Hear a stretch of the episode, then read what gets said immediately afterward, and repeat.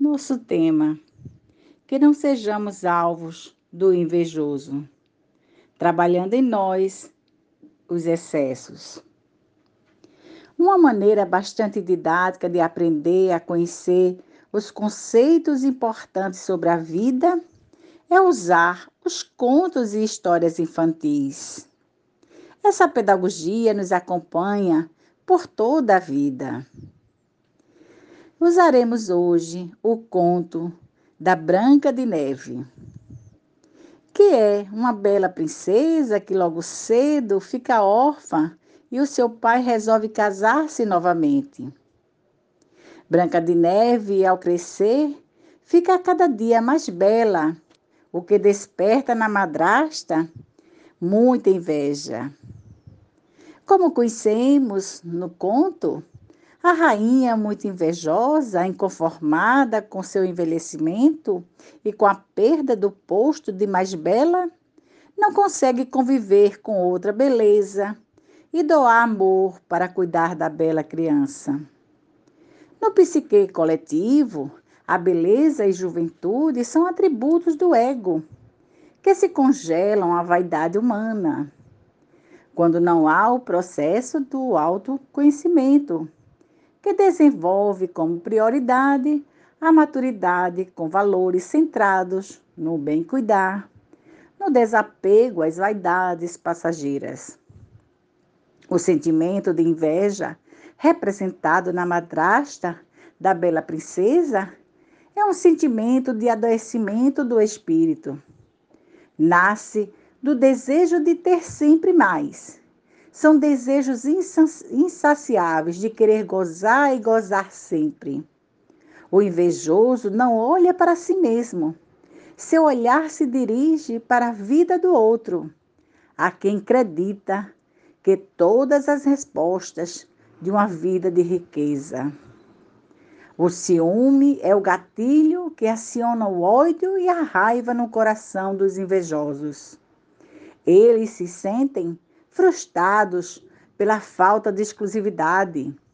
O invejoso vive no mundo imaginário. Se vê sempre ameaçado. O medo é a sua sombra de vida. A vitória nunca lhe chegará pois não trabalha em busca de uma meta de realizações, mas em destruir aquele que lhe é alvo de sua inveja.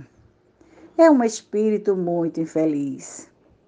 Joana de Ângeles cita sobre a inveja.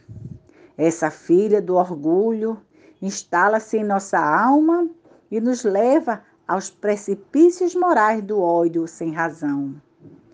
Muito mais fácil do que buscar nossa felicidade, nossas próprias conquistas, é criticar, questionar, destruir a felicidade dos outros.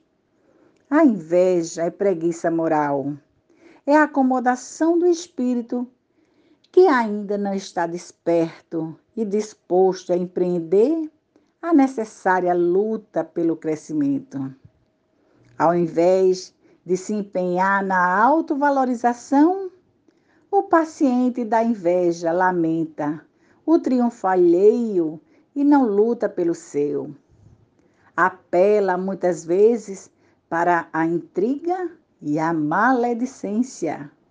Fica no aguardo do insucesso do suposto adversário, perseguindo-o, buscando satisfazer seu prazer mórbido egocêntrico, não saiu da infância psicológica e pretende ser o único centro da atenção, credor de todos os cultos e referências.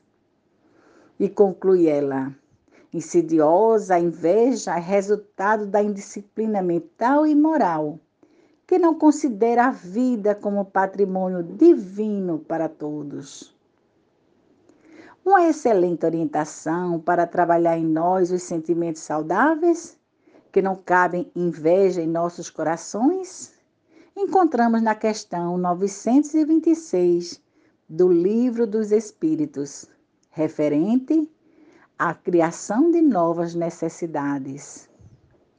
Os espíritos nos orientam que os males deste mundo estão em razão das necessidades artificiais que vos criais. Aquele que sabe limitar seus desejos e vê sem inveja o que está acima de si, poupa-se a muitas decepções desta vida. O mais rico é aquele que tem menos necessidade.